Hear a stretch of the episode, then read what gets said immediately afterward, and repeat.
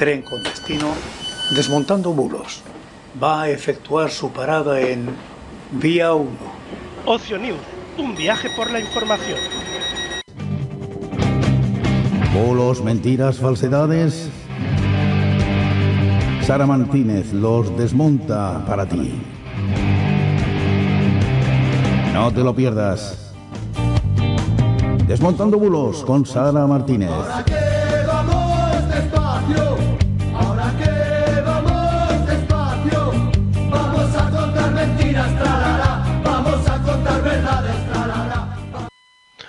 Pues muy buenas noches y bienvenidos una semana más a Desmontando Bulos. Hoy es jueves 3 de noviembre ya de 2022, son las 9 y un minuto, una hora menos en las Islas Canarias y damos la bienvenida, como no, a Sara. Muy buenas noches, Sara.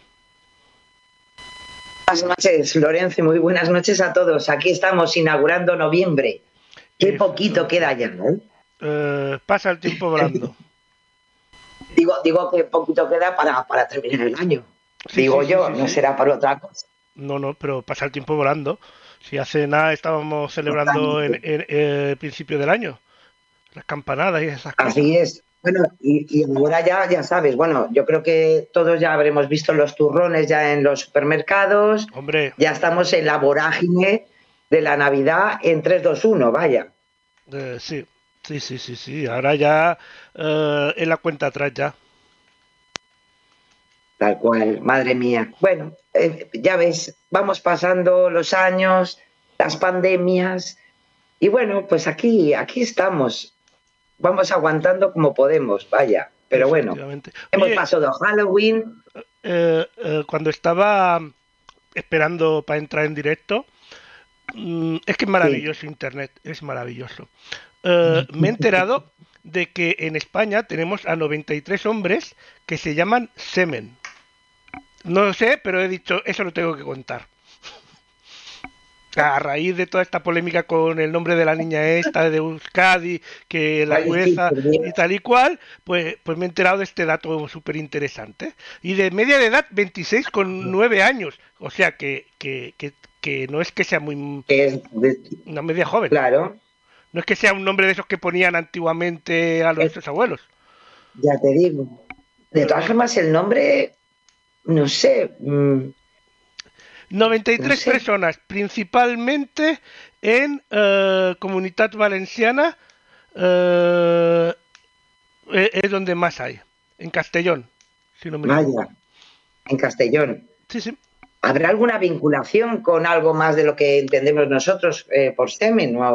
Mm, sé. No sé, después también, después de Castellón viene Gi- eh, Girona.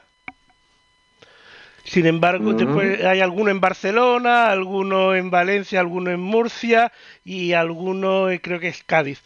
Pero principalmente va eh, Castellón. Pues no lo sé, porque en catalán no, no, no se me ocurre. Porque, Digo yo, no, no. eh, no. por, por- la, por, por la comunidad autónoma, vamos. Mm, En valenciano, catalán, no, no, no lo sé. Bueno, ya lo No ninguna algún día. Ya, Madre mía. Pues mira, de todas formas lo tengo que mirar. Lo vamos a mirar, Lorenzo. Vamos a investigar ese nombre porque, Es curioso. porque si es la gracia de los padres, pues hombre, gracias. eh, Yo conozco a, a un a una persona que su padre, pero claro, años A, Claro. que le quiso poner Joselito. Por Joselito, por el Claro, niño por el cantante. cantante. A ver, yo puedo entender, por ejemplo, Maluma, sí- bueno, es un nombre que dice bueno, no es el mejor nombre del mundo, pero al, fin al cabo, pues mira, es por un cantante que te puede gustar más o menos. O Daenerys también, que se ha puesto Claro. muy de moda. Pero Semen, no lo sé. Semen.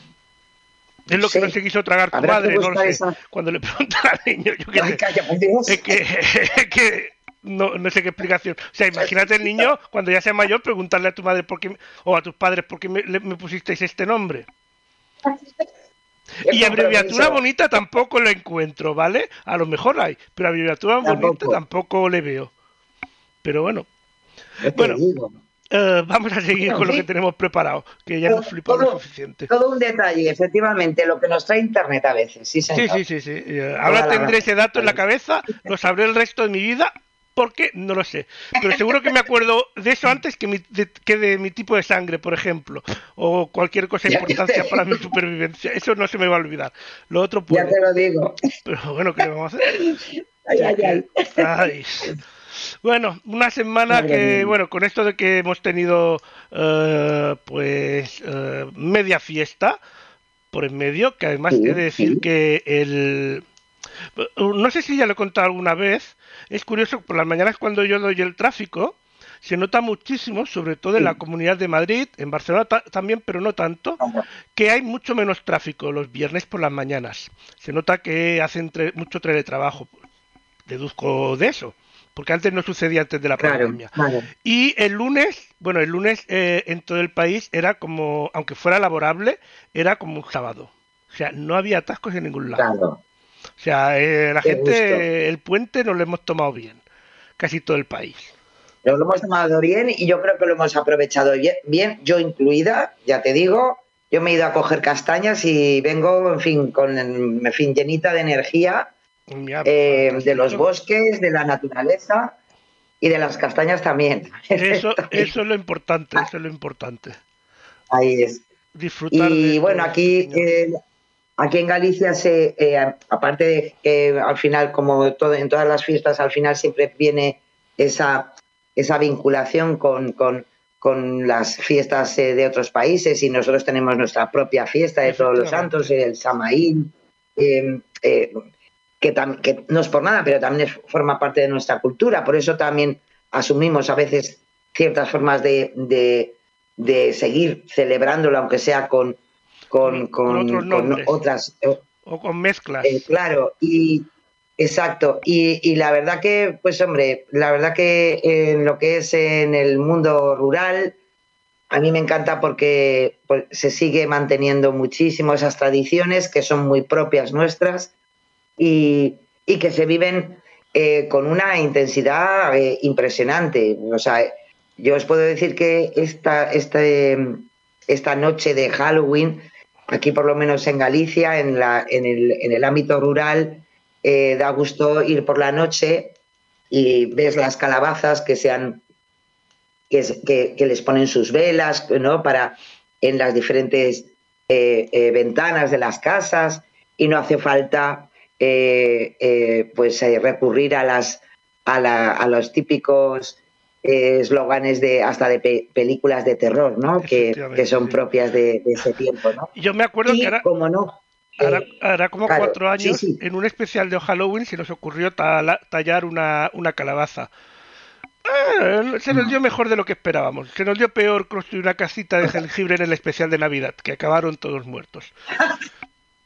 La verdad, ya te digo, tiene, es que ahí eso ya es, son cosas mayores, ¿eh? sí. Oh, madre mía. Sí, Pero el intento, el intento es genial. Solo digo, solo digo. digo, eh, eh, esas dos cosas lo hicimos el mismo año, o sea, hace cuatro años, si no me equivoco, cuatro o cinco ya.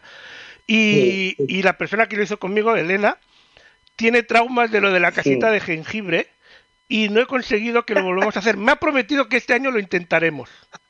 Porque nos contaron, porque esto lo Claro compramos en Ikea, sí. Que venía desmontada, lo compramos en Ikea, lo venden en Ikea, ¿no?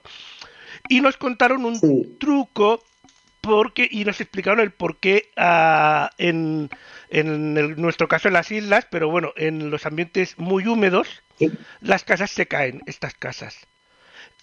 Entonces nos contaron un truco para hacer eh, que es básicamente poner azúcar glacé por la parte de dentro, porque si no la galleta se humedece mucho con el ambiente se ve y, y no aguanta el peso. Y a ver si lo conseguimos este año, ya veremos. Ostras, No voy a pues adelantar claro que sí, claro que sí. claro Pero que tiene sí, traumas, pues ¿eh? Cuatro años no he conseguido que volvamos a hacerlo. Pobre niña.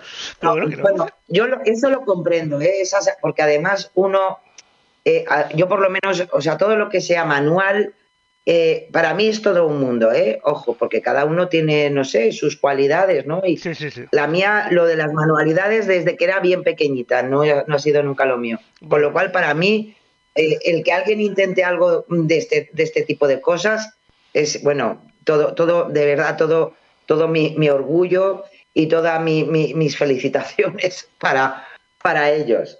O sea Claro, que claro. estaremos atentos ¿eh? a esa casita. Efectivamente, Claro a, ver, sí. a, ver, a ver cómo sale.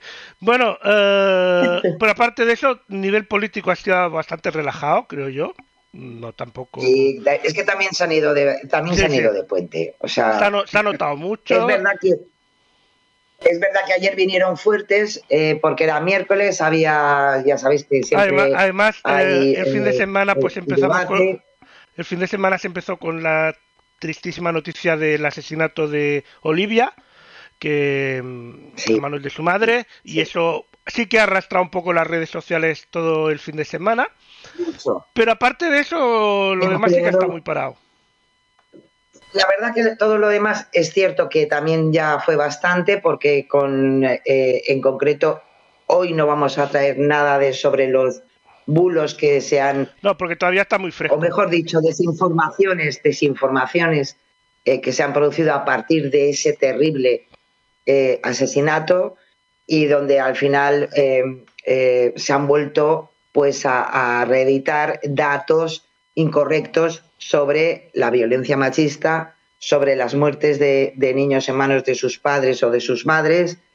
Y bueno, dentro de, de- de- desgraciadamente, de, de la política que se hace ante situaciones como esas, que no, no al final es por, por crear un, un ambiente enrarecido en contra de las políticas contra la violencia machista. Y Y, en ningún caso, de- desgraciadamente, pues no se, no se puede comparar.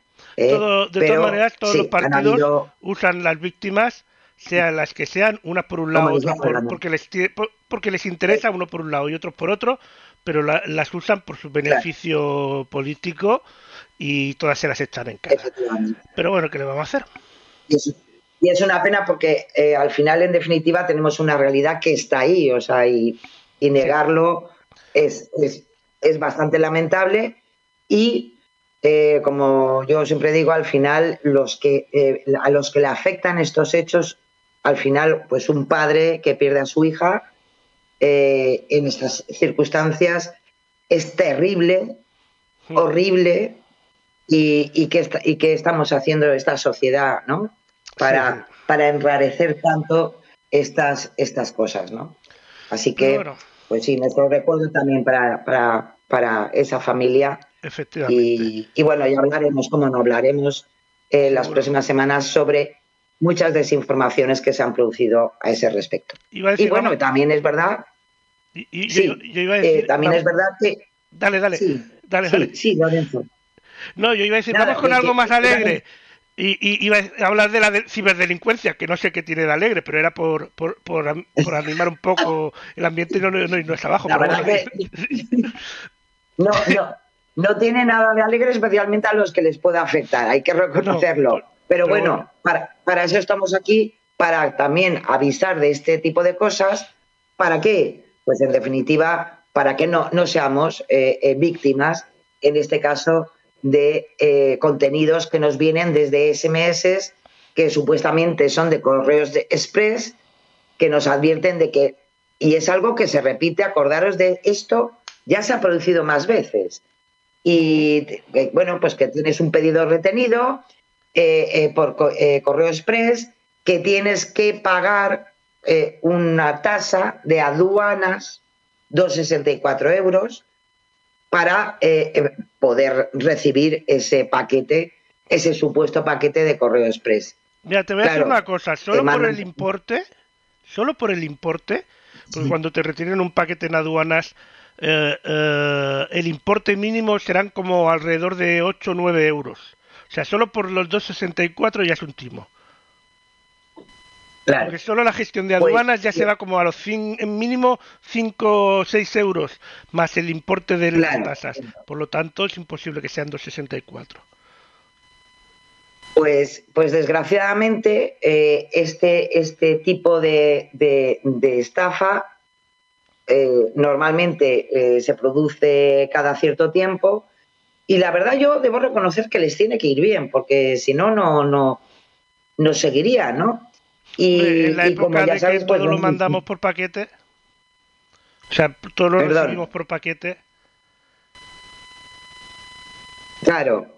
Y, y ojo, y además, eh, como todo, que al final eh, mm, yo creo, al final yo creo que juegan pues con la duda, yo qué sé, de que de que a lo mejor, mm, no sé, no, no somos conscientes que, que a lo mejor estamos esperando un paquete o a lo mejor siempre podemos tener la duda de que a lo mejor me llega un paquete, yo qué sé. Claro. Y, y al final, cosas como estas, como que ya en las tasas pues son muy, muy, muy, son muy pequeñas, pues ya tienes que saber normalmente qué, qué, tipo de tasas se pueden pagar por aduanas o que te suene eh, alguna historia. Claro, ellos juegan, como podéis ver ahí misma, con esa imagen corporativa de correos que, que al final eh, duplican, evidentemente no es, la, no es la página de correos, te llevan a un enlace que se, llama eh, expressservicoza.dns.army,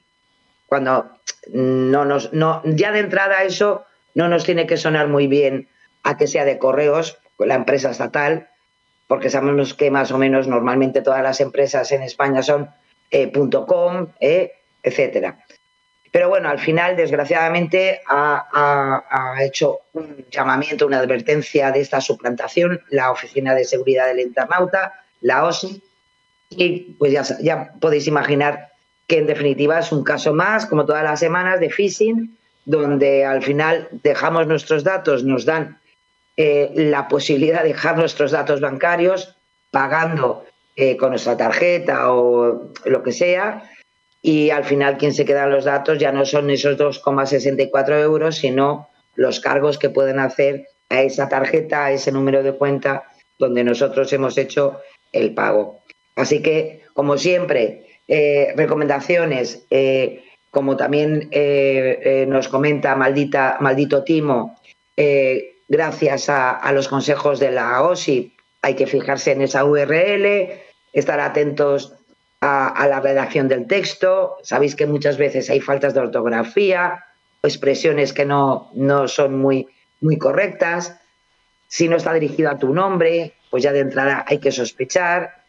Y como siempre, antes de pinchar eh, eh, en ese enlace, preguntar a la institución que en este caso están suplantando. No cuesta nada eh, llamar a correos y, preguntar en lo que son los servicios de seguimiento de paquetería y posiblemente pues ya te dicen lo que hay. Y como siempre, y esto es un, algo que están haciendo muy muchísimo hincapié, es eh, que es importante si somos al final víctimas de un phishing, la necesidad de eh, poder tener todas las pruebas de todo eso para las eh, posibles denuncias y para la investigación eh, por, el, por, parte de los, cuerpos y seguridad del Estado. Así que, en fin, el timo de esta semana, ¿qué le vamos a hacer?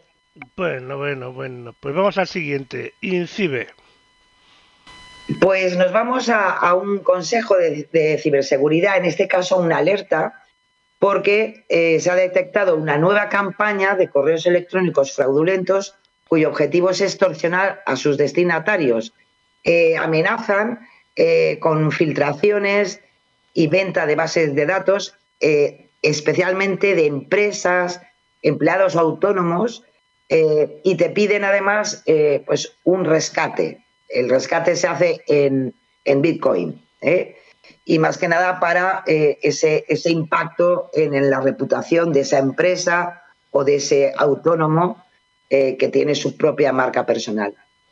Eh, mm, esta campaña está en este momento, como bien dice INCIBE, está activa. Es decir, están recibiendo este tipo de correos electrónicos y este intento de extorsión. Así que lo traemos aquí más que nada porque las empresas que tengan cuidado porque evidentemente esto se está, está funcionando y ya llevan bastantes denuncias al respecto. Eh, volvemos a decir lo mismo. Eh, ante todo, primero, eh, si te piden una cantidad en Bitcoin, pues ojito porque tiene una connotación de chanchullo impresionante. Y como bien en este caso recomienda INCIBE, la necesidad de recopilar todas las pruebas si al final has accedido a ese chantaje y has realizado el pago con capturas de pantalla, correos, mensajes y siempre, siempre, siempre contactar con las fuerzas y cuerpos de seguridad del Estado para la eh, eh, denuncia correspondiente, para presentar esa denuncia y también para colaborar, eh, con la investigación sobre este, este, este, intento de extorsión. Hay que, hay que decir que ya desgraciadamente con este tipo de cosas estamos ya hablando hasta ya con cierto tecnicismo. son conocidos los, los, lo que es el, el email spoofing, que es lo que intentan hacer en este caso eh, con el pago en criptomonedas. Y ojo, porque en, este caso eh, se ha centrado todo, este tipo de chantaje a empresas, pero le puede pasar a empresas más pequeñas, a, personas privadas, que a lo mejor por su, no sé, por su actividad, pues eh, sea pues bastante interesante que les intenten extorsionar.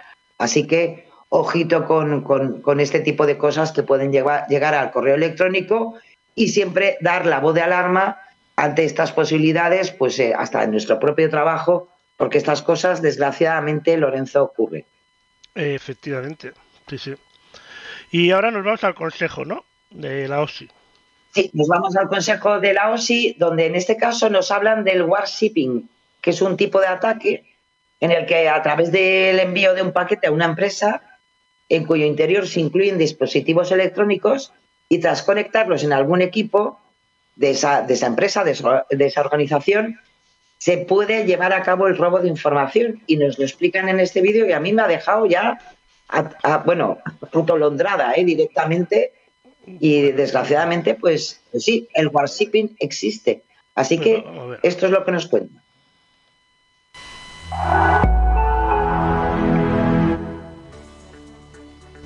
Buenas a todos. Hoy en Aprende Ciberseguridad os hablaremos del término Warship. Si regularmente haces compras online o recibes paquetes de proveedores, debes tener en cuenta que podemos encontrarnos con una sorpresa. El warshipping es una técnica empleada por los ciberdelincuentes. Se asemeja mucho a un caballo de Troya. Consiste en enviar un paquete o un obsequio a una entidad, que contiene en su interior un dispositivo que permite a los ciberdelincuentes vulnerar la seguridad perimetral del edificio recabar información o realizar algún tipo de ataque a distancia. Estos dispositivos pueden estar provistos con cámara y micrófono, o que intenten vulnerar la red Wi-Fi de tu casa o empresa, para luego propagarse por los equipos y dispositivos que tengas. Por eso, es recomendable comprobar los paquetes recibidos y en caso de que llegue uno inesperado, revisarlo con detenimiento y dejarlo alejado de los equipos y redes de la empresa, sobre todo de las áreas más críticas. ¿Conocías el término warshipping? Este y otros términos podéis consultarlos en la web de ICIBE. También ponemos a vuestra disposición el teléfono gratuito de la línea de ayuda en ciberseguridad 017, junto con nuestros canales de WhatsApp y Telegram.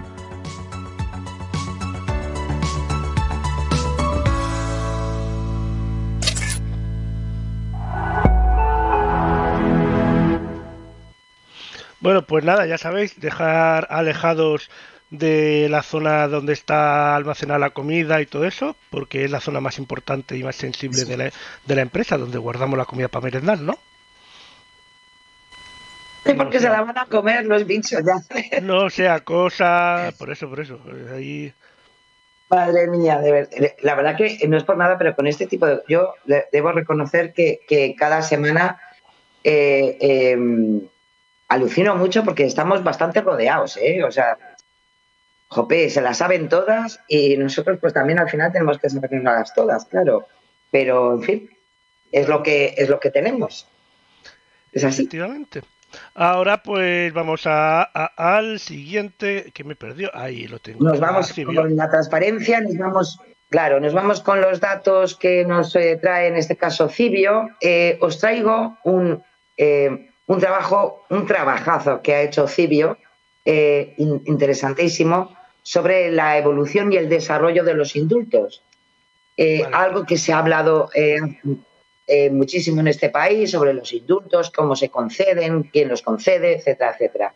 Y ellos, gracias a una recopilación y una clasificación de información contenida en los BOEs, desde 1996 nos han hecho una aplicación genial donde podemos buscar eh, por tipo de delito, comparar los datos anuales, eh, valorar el uso que lo han hecho los distintos gobiernos de esta prerrogativa que tienen. Y la verdad es, es interesante escarbar todos esos datos. Podéis ver cómo han ido evolucionando desde el 96 la cantidad de indultos que se han dado y como podéis ver estamos en, en fin en niveles muy muy bajitos comparado con otras décadas.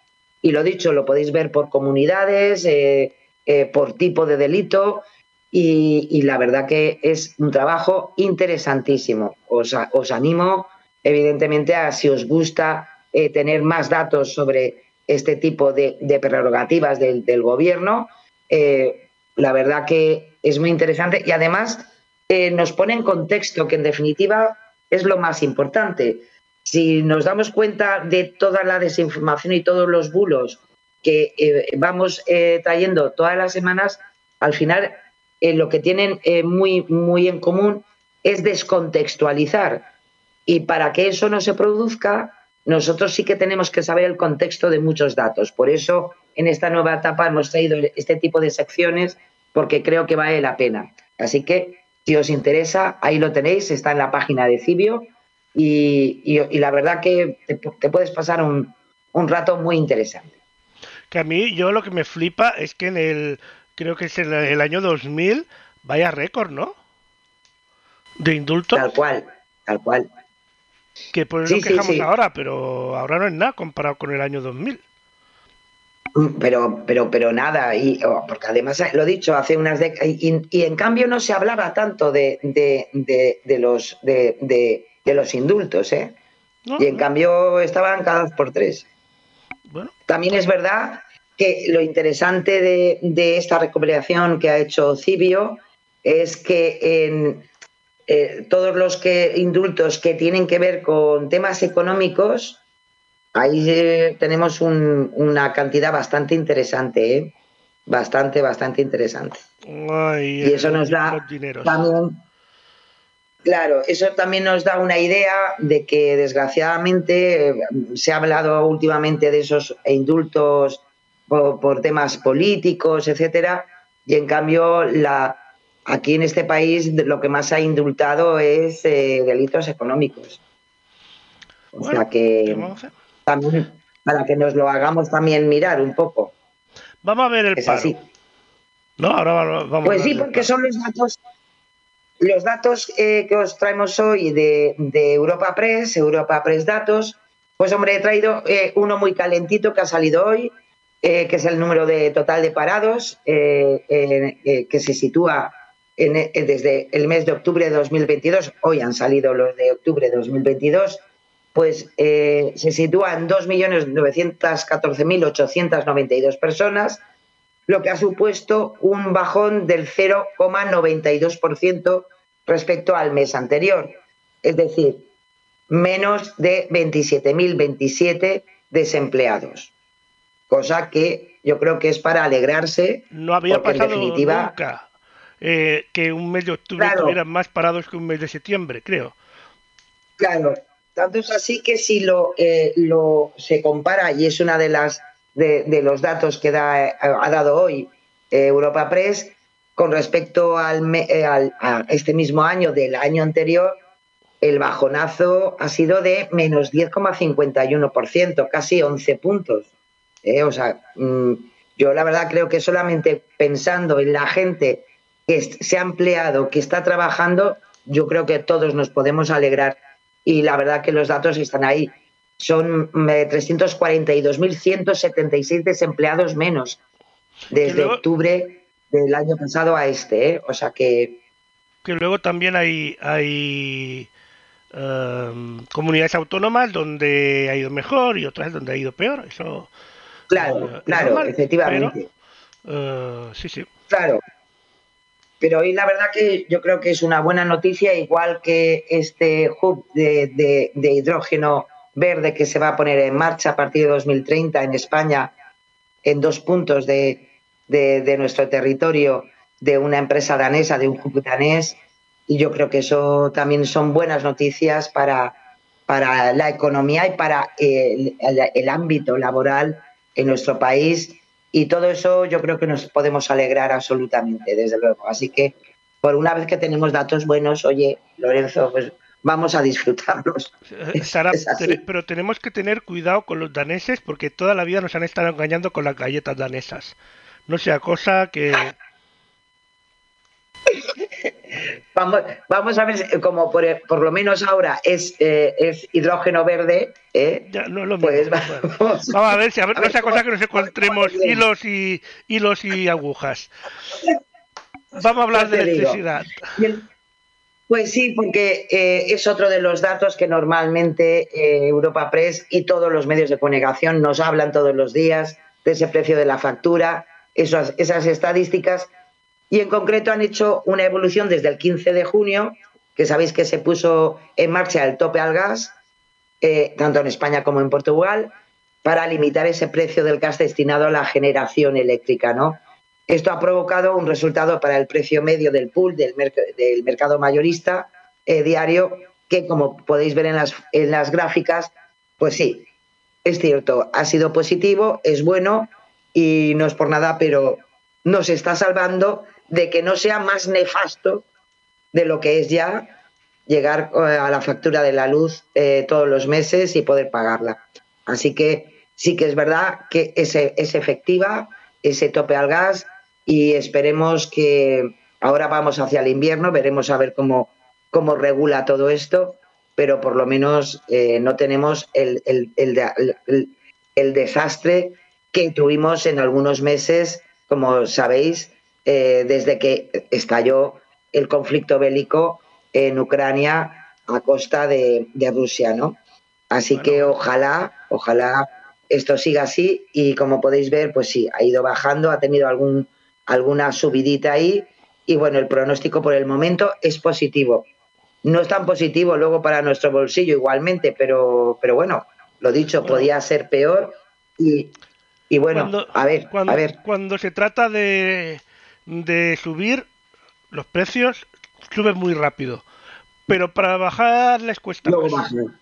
Bajan, más. Efectivamente. Eh, despacito. Pero bueno, parece que van, lo hemos, se van bajando un poquito. Lo hemos visto toda la vida con, la gasolina. O sea, eh, sabíamos que iba a subir la gasolina, en 48 horas subía, pero luego cuando bajaba, ya eso ya era otro, otro cantar, ¿no? Ya se lo pensaba un poco. Y pasaba.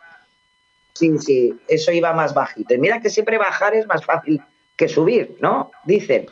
Pero pues los precios no. Aquí, los precios para los dineros. al revés. pero bueno, ¿qué le vamos a hacer? Vamos a los bulos, ahora ya sí, entramos en materia. Sí, nos vamos eh, con, una, eh, con la plataforma en primer lugar de Maldito Bulo. En esta ocasión eh, nos traen una estupenda promoción que se ha hecho viral, donde además con ciertos insultos, donde envíaselo a tu borrego favorito. ¿Qué es lo que se ha viralizado en redes sociales? Pues un contenido que asegura que los voluntarios para vacunarse del coronavirus tendrán un 40% de descuento en funerarias. Eh, pues yo te voy a decir ¿eh? una cosa, Sara. Mm, ojalá sea cierto. Porque tarde o temprano todos vamos a morir. Y un 40% las funerarias, no nos damos cuenta, pero son muy caras. Entonces un 40% le soluciona la, eh, la, papeleta a, a, los familiares, porque tú no te darás cuenta. Así te lo digo. Un panchazo. Y como la verdad, mayoritariamente se nos hemos vacunado, todos de alguna manera hemos ido voluntariamente, ¿no?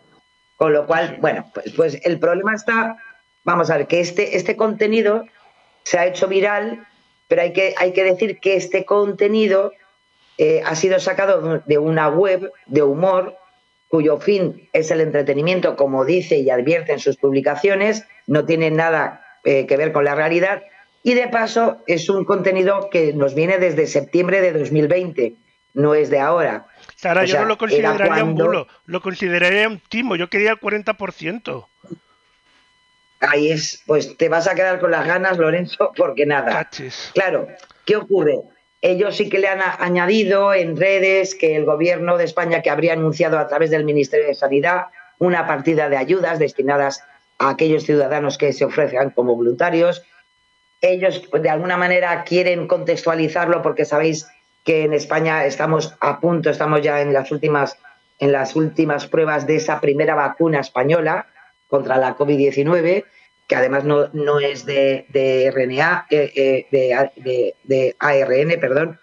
Y, y entonces han querido, pues eso, mm, volver a esa publicación de septiembre de 2020 inventándose una, una situación que no es cierta. Lo dicho, el contenido como tal viene desde, desde una web, eh, hay noticia que se autodefine de humor y de entretenimiento y que no tiene y no corresponde evidentemente con la realidad. Así que nos quedamos en el 40% de descuento, Vaya, Lorenzo. Vaya, vaya. Y eso es una plaza de toros. O parece una plaza de toros, a lo mejor no lo es. Eso es la fachada del Ayuntamiento de Salamanca. Pues, pues, pues a mí me ha parecido. Es- Se parece mucho a la plaza. al- a- a- no sé, me ha parecido una, una plaza de toros, no sé. Bueno, la- eh, pues es, es el Ayuntamiento de Salamanca, sí, porque además es así rococó y bueno, pues sí. Sí, no sé. Y lo- al menos bueno, se parece al, interesante- al de la plaza de toros de aquí, que también es muy un estilo muy así. No sé, me ha parecido. Sí, sí. Pues, pues, pues es el Ayuntamiento de Salamanca, es la fachada.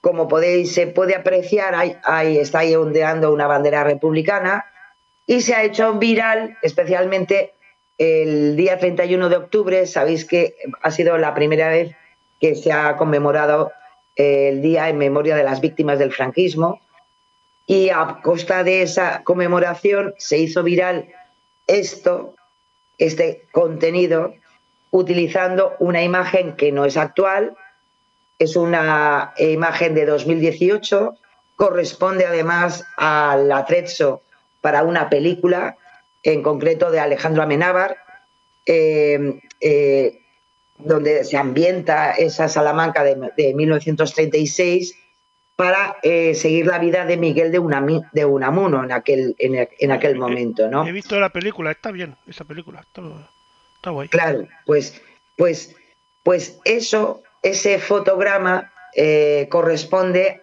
a lo que se publicó en su momento en algunos medios de comunicación y hasta en redes sociales eh, sobre el rodaje de esa película.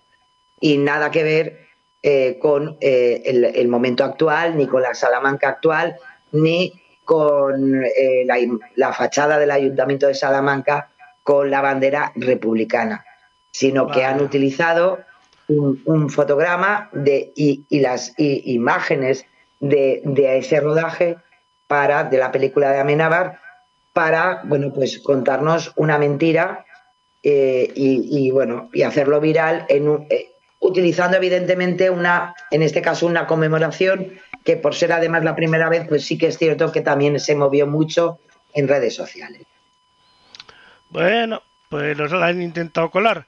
Y bueno, eh, el- las elecciones de Brasil vamos a también han dado que hablar.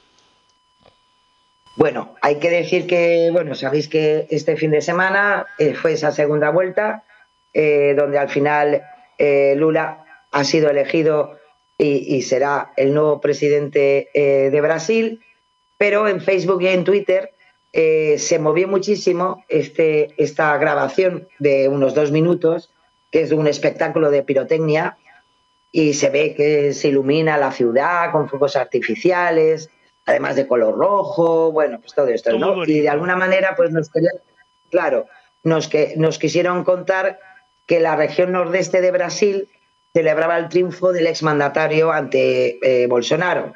Bueno, este, este tu- tuvo más de 7.000 me gusta, se retuiteó, se ha, se, se ha compartido en portugués y en, en griego y en español, en fin, que se ha movido bastante precisamente también a, a causa del seguimiento en redes sociales sobre esas elecciones en Brasil.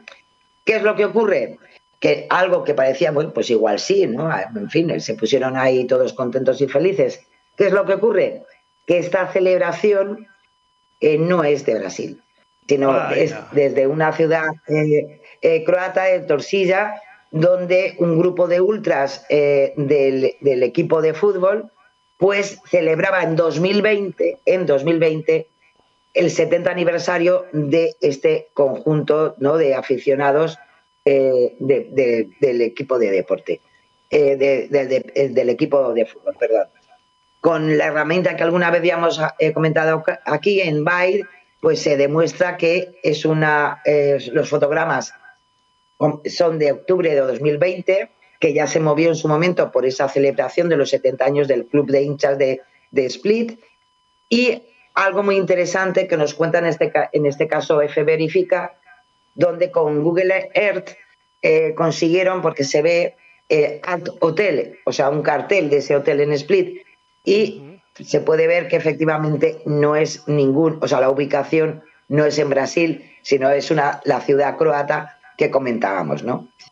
Hay que decir de todas formas que, y a mí me parece un dato muy interesante que nos trae este, este a, propósito de esta desinformación, que desde el 16 de agosto, que fue la primera vuelta, y, la, y perdón, la primera vuelta de las elecciones, que fue en el 2 de octubre, el, el, grupo Meta, que sabéis que eh, eh, eh, es Facebook, Instagram, que, que están ahí funcionando, ha eliminado 310.000 contenidos respecto a las elecciones en Brasil por violar, violar las políticas de, de violencia e incitación al odio.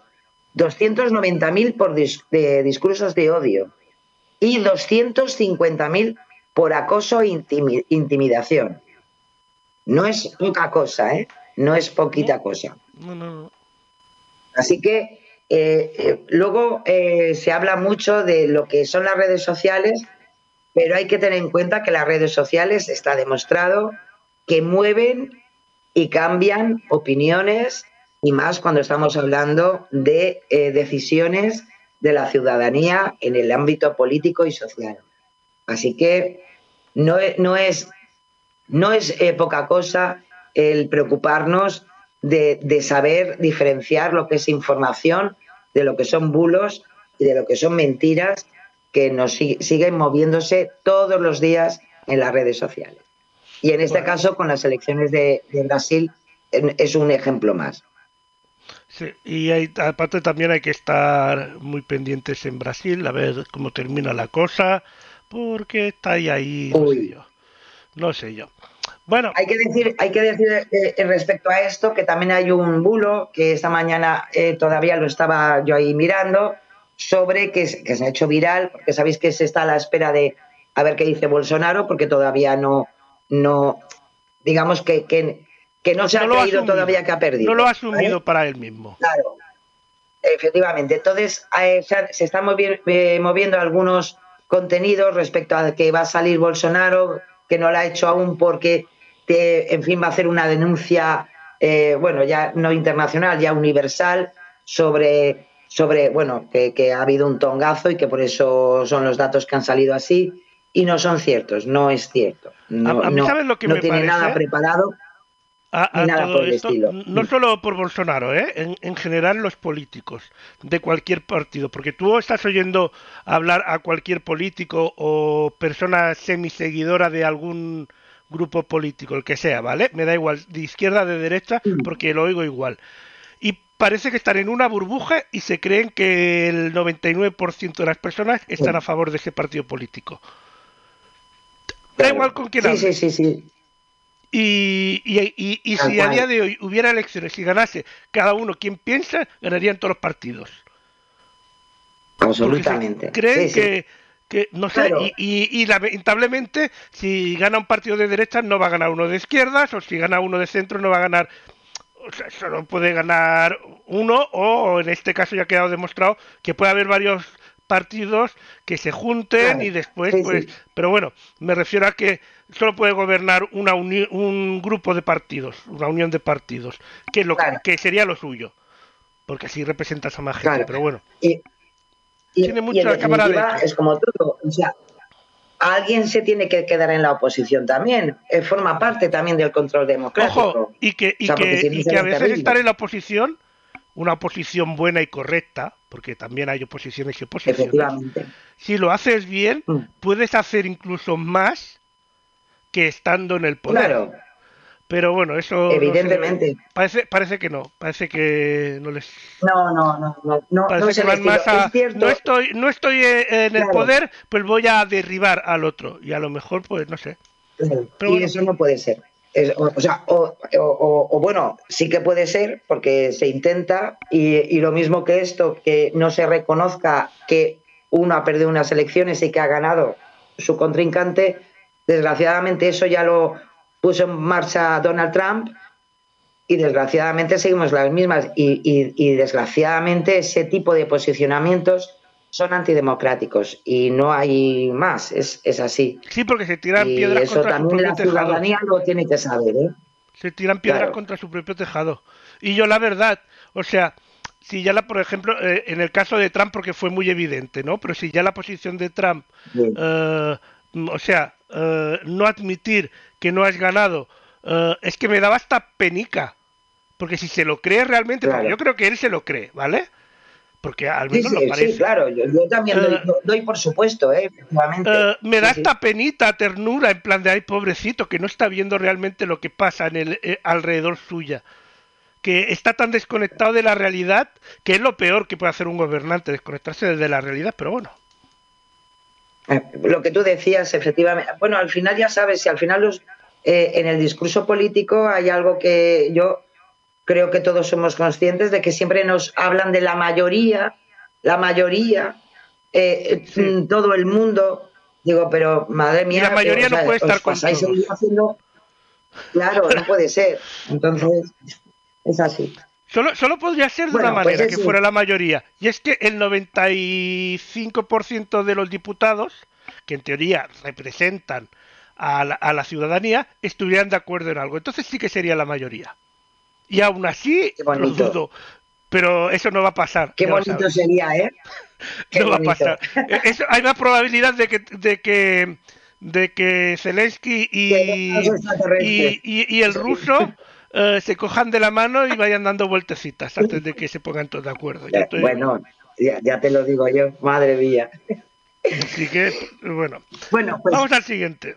nos vamos con otro. Sí, que también nos lo trae F Verifica. En este caso afecta a, en, en este caso al Ministerio en España de Derechos Sociales, donde se ha querido en publicaciones en redes sociales asegurar que la ministra eh, Belarra había calificado a las mujeres víctimas de violencia machista legalmente como discapacitadas. Esto se ha movido tal cual. Uy, esto- lo he oído yo. un- Claro, eh, claro, ¿qué ocurre? Que nuevamente, como muchas veces ya os hemos contado, se descontextualizan ciertas cosas que sí que son reales para contarnos una mentira. En concreto, además de hablar de que las víctimas podrán acceder a ayudas, tener un sueldo vitalicio, una vivienda a cuenta del Estado, etcétera, también, evidentemente, meten en el saco también a la ministra de Igualdad, a Irene Montero, y afirman en redes sociales este tipo de, de- de mensajes que gestionan casi 7.000 millones de euros al año para concluir que las mujeres tienen un retraso. Bueno, vamos a ver. Esto es un Hombre, bulazo. a ver, como la hay de alguna un que igual tiene retraso de la regla y tal, pero creo que no es el mismo tipo de retraso. Pero, claro, ya ves. Entonces, ¿qué ocurre? ¿Qué es lo que ocurre? Que sí, que el, el gobierno, vamos a ver, no ha incluido a todas las víctimas de violencia de género en la clasificación de personas discapacitadas, porque esto es un decreto que efectivamente se, se, ha, se ha aprobado, pero es el, en concreto es el decreto 888 de este año, aprobado el 18 de octubre, donde sí que se in- introducen una, una serie de modificaciones para el reconocimiento, declaración y calificación del grado de discapacidad de personas, en este caso de mujeres, que desgraciadamente por la violencia de género hayan podido eh, quedar con una discapacidad. Y desgraciadamente, desgraciadamente, este tipo de situaciones eh, ocurren. Hay mujeres que se han quedado en silla de ruedas porque eh, pues el compañero, la persona le, la ha tirado por el balcón, etcétera. Yo creo que a cualquiera de nosotros conoce algún caso así. Además, en definitiva, eh, este, esta normativa, esta modificación de la normativa está en sintonía con la ONU, que reconoce la discapacidad como un hecho social, por lo que además del bienestar físico o ausencia de enfermedad, tienen en cuenta también la eh, eh, salud mental y social de las personas, que también, por otra parte, es algo muy importante. Lo que sí que no, lo que sí que no, no, no es, es cierto es que vayan a tener ni un sueldo vitalicio ni una casa eh, a costa del Estado. hay que decir que en la macroencuesta de violencia contra la mujer de 2019 se concluye que un 17,5% de esas mujeres víctimas de violencia tienen una discapacidad ocasionada por la misma. Y por tanto, lo que sí que se ha aprobado en ese decreto es una normativa que de alguna manera se agilice ese trámite como urgente eh, cuando fuese necesario por causas humanitarias o de especial necesidad social. Tanto es así que para F verifica la propia Confederación Española de Personas con Discapacidad Física y Orgánica, pues han subrayado la importancia y, además la necesidad de que las mujeres víctimas de violencia sean pues precisamente un supuesto que tenía que recogerse como un acceso a ese trámite de urgencia por las situaciones que pueden vivir esas personas, ¿no? Pero lo dicho, no es, no se tramita de forma especial, pero sí en, el tiempo, que pueda eh, eh, tramitarse de una forma más ágil. Por lo demás, eh, si, desgraciadamente pues tiene una discapacidad, tendrá que ir directamente, no a un sueldo vitalicio, pero sí, evidentemente, pues hombre, a una prestación, pero como le puede pasar a hombres y mujeres que no estén relacionados con la violencia de género. Y respecto a la vivienda, pues tampoco, no le van a dar ninguna casa, a no ser que su situación económica, como otra persona que no haya sufrido violencia de género, de género pues pueda tener ayudas o, acceder mm, con más eh, valor a una vivienda de protección oficial por sus circunstancias de discapacidad. Pero nada más, con lo cual este bulo es eh, pues muy, muy, muy, muy tremendista y no tiene nada que ver con la nueva normativa que se ha aprobado por decreto eh, en octubre de este año. Vaya, pues vamos a seguir y vamos ahora al siguiente, que en este caso creo que tiene que ver con... nos, vamos con, con, verificar la detención española, sí, porque eh, se ha difundido eh, mensajes en redes sociales sobre el Tribunal de Justicia de la Unión Europea diciendo que sean, se prohíben los símbolos religiosos, se interpretan que esa supuesta decisión implica la prohibición del cristianismo. Claro, ¿de, dónde viene esto? Pues viene del Tribunal de Justicia, el Tribunal de Justicia de la Unión Europea, que ya en una sentencia dictada el 13 de octubre se reconocía como legal que una empresa belga decidiera no contratar a una candidata de confesión musulmana que no quiso renunciar a utilizar el pañuelo islámico en el entorno laboral en contra de lo que dicen y lo que se ha hecho viral en redes sociales, el, fallo del Tribunal eh, Comunitario ni siquiera se refiere a los símbolos del cristianismo, que es donde han querido eh, crear la confusión y la mentira. En ningún caso, eh, ni en Twitter, bueno, en Telegram se han movido unos contenidos respecto a esto, de, bueno, terribles, donde casi, bueno, la Unión Europea son ahora los que van a ir en contra del cristianismo y hasta mensajes denunciando esa supuesta restricción del cristianismo. Y no tiene nada, absolutamente nada que ver la información, que sí que es veraz, del Tribunal de Justicia de la Unión Europea, pero además es que tampoco tiene que ver esa sentencia con el cristianismo. En tal caso, sería con, con, el islamismo, no con el cristianismo. Y, y la verdad, se ha movido, mm, desgraciadamente, muchísimo. Ya os he dicho alguna vez que en Telegram, a nivel eh, de lo que son eh, los sesgos políticos eh, que muchas veces llevan los bulos, pues es la cocina que elabora muchos de estos contenidos y este ha sido uno de ellos. Así que, lo dicho, nadie ha prohibido los símbolos cristianos y lo único que sí, eso sí que es cierto, que ha habido una sentencia del Tribunal de Justicia de la Unión Europea que le dio la razón a una empresa belga por despedir a una, a una trabajadora de confesión musulmana porque no quiso renunciar a utilizar el pañuelo islámico en el entorno laboral. Y le dieron, le dieron la razón a la empresa porque de alguna manera la empresa sí que avaló que esa restricción de, de esos símbolos eh, religiosos estaba contemplada en la propia normativa de, la empresa, con lo cual la trabajadora sabía que entre la normativa de la empresa donde quería trabajar estaba ese tipo de situaciones. Así que por eso le dio la razón a la empresa el Tribunal de Justicia eh, de la Unión Europea. Y ojo, esto tampoco es de ahora. Eh, esto ya viene desde marzo de 2017, donde ya se empezaron a dar una serie de, denuncias sobre este tipo de situaciones y ahora en octubre también eh, nuevamente el Tribunal de Justicia pues ha seguido su línea de que cuando la empresa tiene esas normas y están eh, eh, son aprobadas y por tanto el trabajador o trabajadora sabe que las hay, esa normativa interna de la compañía hay que respetarla. Así que, en fin, nada que ver ¿eh? con todo lo que se ha contado. Nada que ver. ¿Y el siguiente? Pues este también nos viene de Verificar Radio Televisión Española. Me ha parecido muy interesante porque se ha hecho viral una serie de, textos, eh, además muy, muy trabajaditos, sobre las semillas de manzana que curan el cáncer.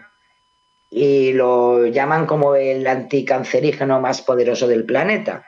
Ojalá fuera. Se ha hecho tan viral, ya te lo digo, que desgraciadamente en este caso eh, el servicio de WhatsApp de Verifica Radio Televisión Española pues se puso a, ello para eh, eh, de alguna manera dar la explicación de por qué desgraciadamente la semilla de manzana no es el producto milagroso contra el cáncer que de paso lo tendríamos bueno en fin ahí en, fin lo, lo tendríamos ahí al ladito de nuestra casa o en nuestro frutero se ha, difundido especialmente como vídeo eh, corto en WhatsApp, donde se escucha una voz eh, en off que asegura que la semilla de manzana es un producto milagroso para matar las células cancerosas y eh, que la semilla, esta semilla que cura el, cáncer, te dice que es 10.000 veces, 10.000 veces más fuerte que una quimioterapia, y no quieren que lo sepamos porque si no las grandes cadenas de, medicamentos dejarían de vender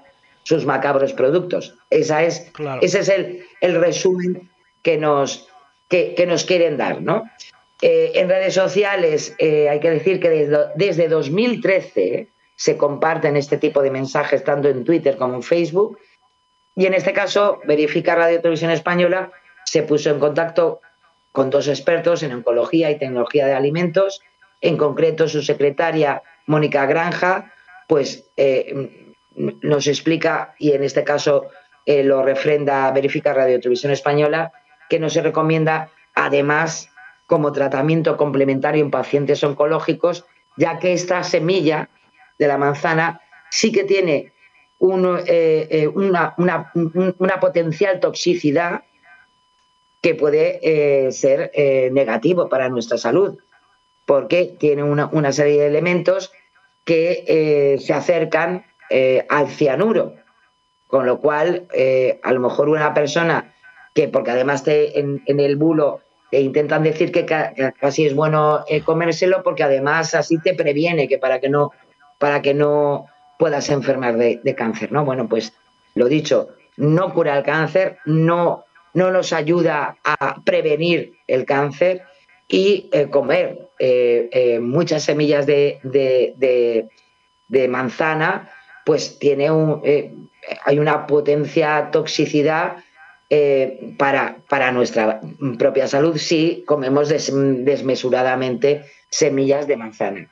Así que lo dicho, pues como siempre en estas cosas, evitar ciertos hábitos que no son saludables, como el alcohol, como el tabaco, realizar actividad física y seguir como siempre nuestra dieta lo más saludable posible y evitar pues eh, la contaminación, que eso ya lo tenemos también bastante difícil. O sea que... Efectivamente. Pues vamos al fact y empezamos con Pachi López, del PSOE. Con Pachi López. Pues sí, pues sí, el portavoz eh, del Partido Socialista en el Congreso, Pachi López, que denunció las críticas al Ejecutivo diciendo que nos achacan a los socialistas que aumentamos de manera escandalosa la deuda pública y hemos aumentado la deuda un 17%. El señor Rajoy la aumentó un 46%. Yo no sé si os suena de la semana pasada que le hicimos un fact-checking ya al presidente del gobierno con ciertos datos muy parecidos a los que eh, eh, pues, pues ha comentado en este caso el portavoz eh, socialista. ¿no? ¿Qué es lo que ocurre? Que esos datos son incorrectos. ¿Por qué? Porque aunque la deuda eh, pública aumentó durante el mandato de Mariano Rajoy, no lo hizo en esa magnitud que nuevamente nos señala López eh, con los datos del Banco de España. El incremento de la deuda sobre el PIB entre 2012 y 2018 fue del 11,5%, mientras que si, se atiende a la cantidad en millones de euros, pues aumentó un 30,3%, muy alejado cualquiera de los dos datos que queramos compararlo del 46% que en este caso repiten una y otra vez diferentes dirigentes del Partido Socialista. Em, además, eh, eh, atendiendo en, cifras, en términos absolutos, en el año 2012 se cerró con una deuda pública de 927.813 millones, mientras que en 2018 pues lo hizo con 1,2 billones, ¿no? Esto lo que supone es un incremento del 30,3%, que son, no es por nada, 16 puntos porcentuales menos de los que indica Pachi López. Eh, acordaros, como os decía, que una afirmación muy similar ya la hizo eh, Pedro Sánchez hace 10 días, que la ha repetido eh, la ministra de, de, Hacienda y seguimos con el mismo dato mal dado. O sea que, en fin, que se lo, se lo miren un poco, caray, un poco los números. Eh, hay que decir que tanto si se mira eh, los datos por el, PIB, ¿no? por, sobre el PIB que tengamos, como por números absolutos, en ninguno de los dos casos coincide, coincide con ese 46% que habla, en este caso, Pachi López. Tanto es así, de todas formas, que si nos vamos a, en términos de PIB, eh, a los datos, el tiempo que, eh, estuvo Rajoy al frente del gobierno, en esos cuatro años aumentó un 14%. Y en, y en este momento, claro, nos falta todavía mm, eh, los cuatro años, pero en tres años, también es cierto que hay una pandemia por en medio, etcétera, pues se ha incrementado un 18%, con lo cual, aunque la diferencia está justificada precisamente por las situaciones que se han vivido no solamente en España y las que seguimos viviendo por la crisis energética, pues hombre, pues los datos casi dan al contrario, que, durante el, gobierno de, Rajoy, por el momento, ha subido menos que lo que lleva en el gobierno Pedro Sánchez. Así que lo sentimos mucho, pero vamos a volver a decir que es mentira. Oh. Bueno, pues seguimos con el PSOE, en este caso. Pues sí, porque ya sabéis que los presidentes de comunidades autónomas siempre se vienen muy arriba. Siempre. Y, hemos traído a muchos presidentes de comunidades autónomas con datos que, se ponen muy contentos, que además es genial, pero claro, al final patina. Y este es el caso del presidente de la Comunidad Valenciana, Chimo Puig, que aprovechó una intervención, además un acto oficial del PSOE en Valencia, para destacar las políticas aplicadas en, este, en esta zona de España desde 2015, que están gobernando ellos. Vale. Y en concreto dijo, somos la segunda comunidad de España que más inversión extranjera ha habido.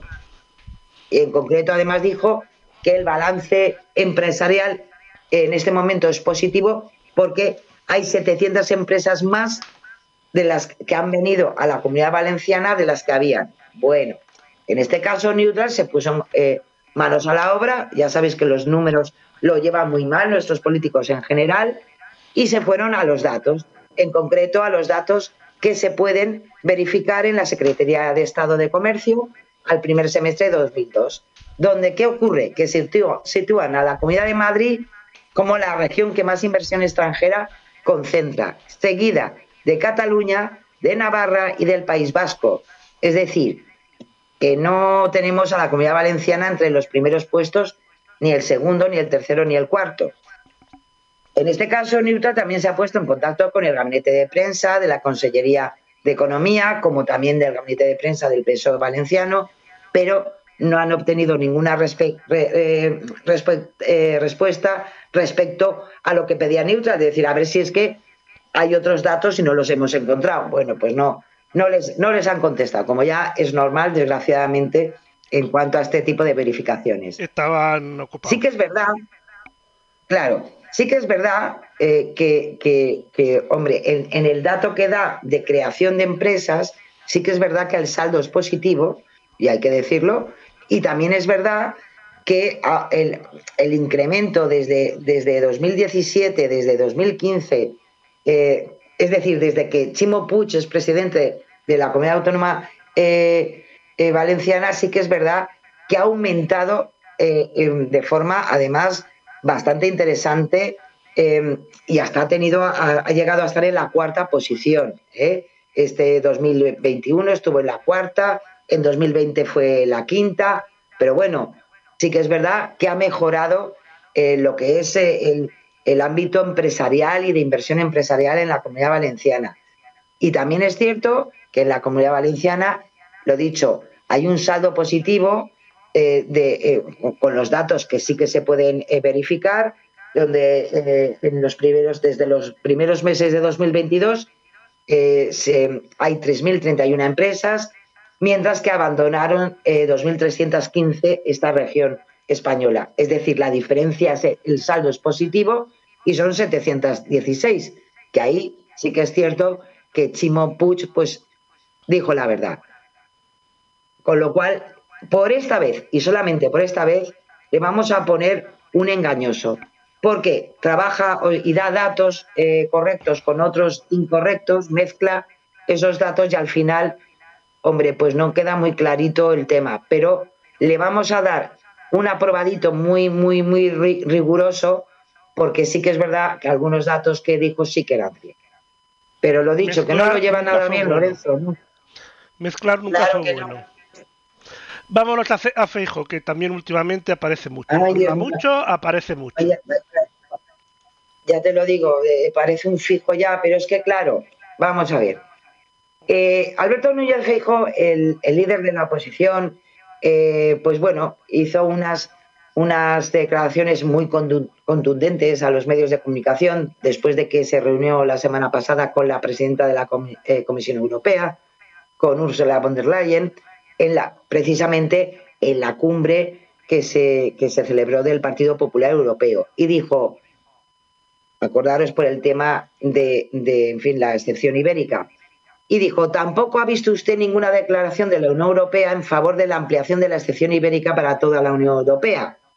Aparte de hacerse ahí un lío con la frase, pues claro, lo que ha dicho hay que contextualizarlo y si lo contextualizamos, pues podemos ver que Bruselas se ha pronunciado en varias ocasiones sobre el modelo ibérico que ha permitido bajar el importe, como decíamos precisamente hoy en los datos, el recibo de la luz. En concreto, dos días antes de estas declaraciones de Feijóo, eh, von der Leyen habló de la excepción ibérica y aseguró que se está considerando aplicar a nivel europeo eh, y, lo siguen estudiando. Tenemos además eh, que a pesar de lo que ha dicho eh, Feijóo, Bruselas no se no, no habla de extender la, a, a pesar de que diga que, que no no ha hablado la Unión Europea de extender la excepción ibérica, sí que es, verdad que los organismos europeos han reconocido la utilidad de esta y en diferentes ocasiones han dicho la posibilidad de seguir estudiando para hacer frente a los altos precios de la energía que está sufriendo eh, el mundo en general. Y en concreto, aún en la última eh, reunión en Bruselas, eh, la Comisión Europea anunciaba en Twitter que se estaba trabajando en una intervención de, eh, emergencia de una reforma estructural del mercado de la electricidad, donde se avalaba algunas eh, situaciones como las que se habían dado en España y Portugal para, para esta situación ¿no? que estamos viviendo. Con lo cual, pues eh, el propio eh, Núñez Feijóo se ha metido en, en fin, en un pantanal, porque sí que es cierto que la Unión Europea, sí, primero, avalado porque se ha aprobado y se ha hecho posible gracias a que se permitió por parte de la Unión Europea. Y en segundo lugar, porque también los diferentes organismos y hasta algunos países como Francia, eh, la semana pasada el propio presidente francés, Emmanuel Macron, eh, quería extender este, esta, esta excepción ibérica a su propio país, ¿no? Y, que hasta sería interesante que fuera a nivel general de la Unión Europea. Con lo cual, pues sintiéndolo mucho, tenemos que decir que la declaración de, del líder del Partido Popular pues es falsa. Pues vaya, y vamos por el último, que lo tenemos aquí, que este sí que me lo tengo que leer porque es Jordi Turull, de Junts per Catalunya, que no aparece tanto, pero bueno. Es el secretario general eh, que aseguró en, en, concreto en, un programa radiofónico en aquí Cataluña, de Ser Cataluña, que Pere Aragonés había sido con 74 escaños el presidente de la Generalitat con más apoyos parlamentarios de la historia de Cataluña. Y lo afirmó para contraponerlo al hecho de que ahora es el que tiene menos apoyos de toda la historia del parlamentarismo, puesto que cuenta con el único respaldo de los 33 diputados de su partido, de Esquerra Republicana de Cataluña, tras la salida de Junts del Ejecutivo de, la coalición catalana, que sabíais que eh, pues habían, habían ah, con el acuerdo de investidura con ERC, pues eran los que estaban gobernando, ERC y Junts eh, per Cataluña. Claro, estos datos así dados, eh, pues, pues había, que, había que ver si era así, ¿no? Claro, ¿qué ocurre? Pero Aragonés es actualmente el presidente de la Generalitat con menos apoyos parlamentarios de la historia, dado que nunca había gobernado, eso es cierto, un partido en solitario con tan solo 33 escaños. Sin embargo, hay que decir que con 74 escaños no ha sido el presidente con más apoyos parlamentarios de la historia, como ha dicho Jordi eh, Turull. ¿Por qué? Porque Jordi Pujol fue elegido como líder del, Ejecutivo catalán con 75 síes en 1987 y con 87 votos favorables allá por 1984. El propio Pascual Maragall, que nos vamos a otro partido, en este caso al Partido Socialista de Cataluña, obtuvo los mismos apoyos que Aragonés, 74 síes y 61 noes. En este caso, desde Verificat eh, Cataluña se han puesto en contacto con el departamento de prensa de Junts per Cataluña por estas declaraciones, pero como os podéis imaginar, tampoco han obtenido respuesta. Con lo cual, estaban de puente. pues hombre, estaban de puente. Ya te lo digo, bueno, y, no han podido. Que, esperen, pobrecillos. Claro. Con lo cual, lo sentimos mucho, pero esa, esa, esa utilización de cifras por parte del secretario general de Junts, pues no es cierta, porque ni es el, el, presidente que más apoyos ha tenido en la historia del parlamentarismo catalán y del gobierno catalán, porque hay ejemplos de, eso que no ha sido así, y que también, eh, también es cierto que otros, otros, eh, otras situaciones sí que se han, se han producido tan parecidas como las de Aragonés. Con lo cual, pues lo sentimos en el alma, pero... voy a jugar abogado del diablo ahora. ¿Y si lo que este hombre está contando es desde eh, que volvieron a ser comunidad autónoma después de ser independientes durante siete segundos y, y antes de ser comunidad autónoma? Es decir, desde la última vez que son comunidad autónoma. No sé. Pues, pues, pues igual sí. igual, se carga todo el pasado, claro, igual se, carga todo el pasado, pero bueno, como la situación sigue siendo constitucional, no le puede servir tampoco al señor Turull. Digo yo. Pues lo, dicho que lo, he intentado. Ya sabes, lo has intentado, pero el problema está que al final la conclusión que uno puede sacar es que el tema de números mal, mal, mal, mal ya sea a nivel económico, siga contando sí es y no es, mal. Así que, en fin, lo sentimos, pero los datos son los datos y luego cada uno interpretará lo que quiera, pero los datos son esos, no los que a veces nos quieren contar. Bueno, pues ha llegado el momento de reflexionar. Nos vamos con, un, cortometraje animado eh, precioso. Eh, eh, se llama Fly, One es de Nui Narupon, es de la, de, la productora CGM y, bueno, nos cuenta la historia de una oruga que sube a un árbol y sueña con convertirse en mariposa, pero lo que sorprende es que en ese camino de evolución pues descubre su verdadero yo. Y la verdad que la metáfora es muy bonita y yo creo que os va a gustar. Ya veréis en qué Yo se no convierte. Yo no he visto la historia, pero he estado eh, renderizando el vídeo para que para ajustarlo al tamaño de pantalla y, y el diseño de, de la historia, del dibujo de la película de la historia, Sí. ya, eh, esa mezcla de realidad con dibujos me ha fascinado.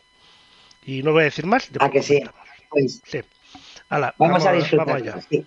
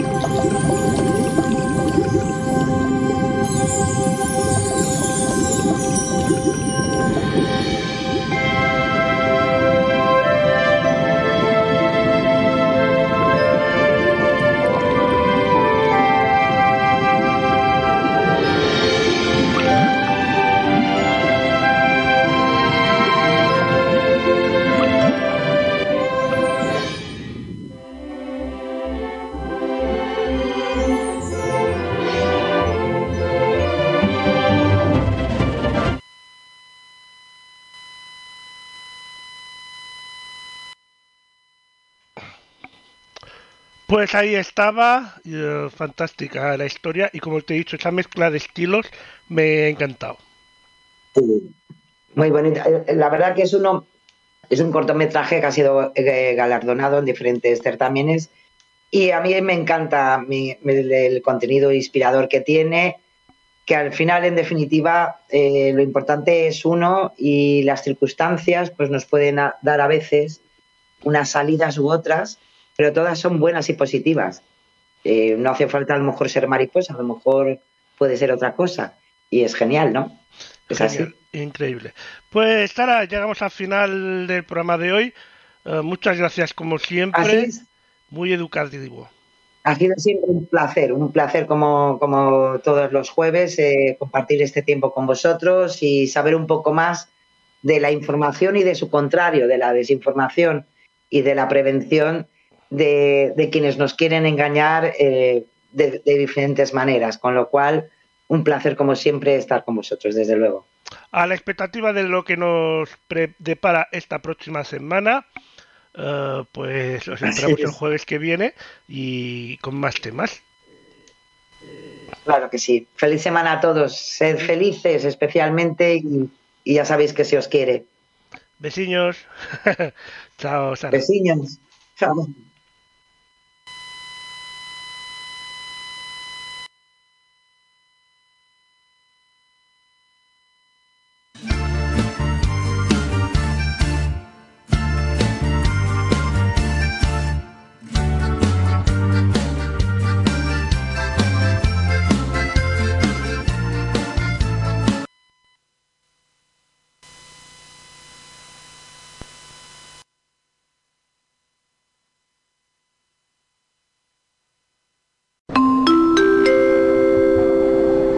Última llamada para los pasajeros con destino. Años 90. Embarquen por Puerta 1. Ocio News, un viaje por la música.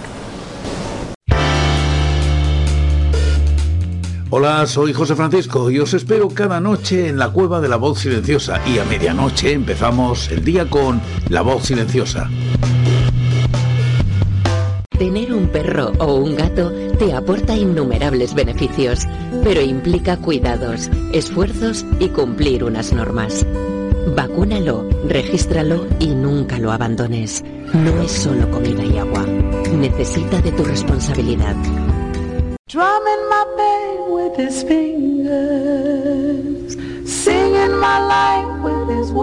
La voz silenciosa. Otro lugar otro país. Con José Francisco Díaz.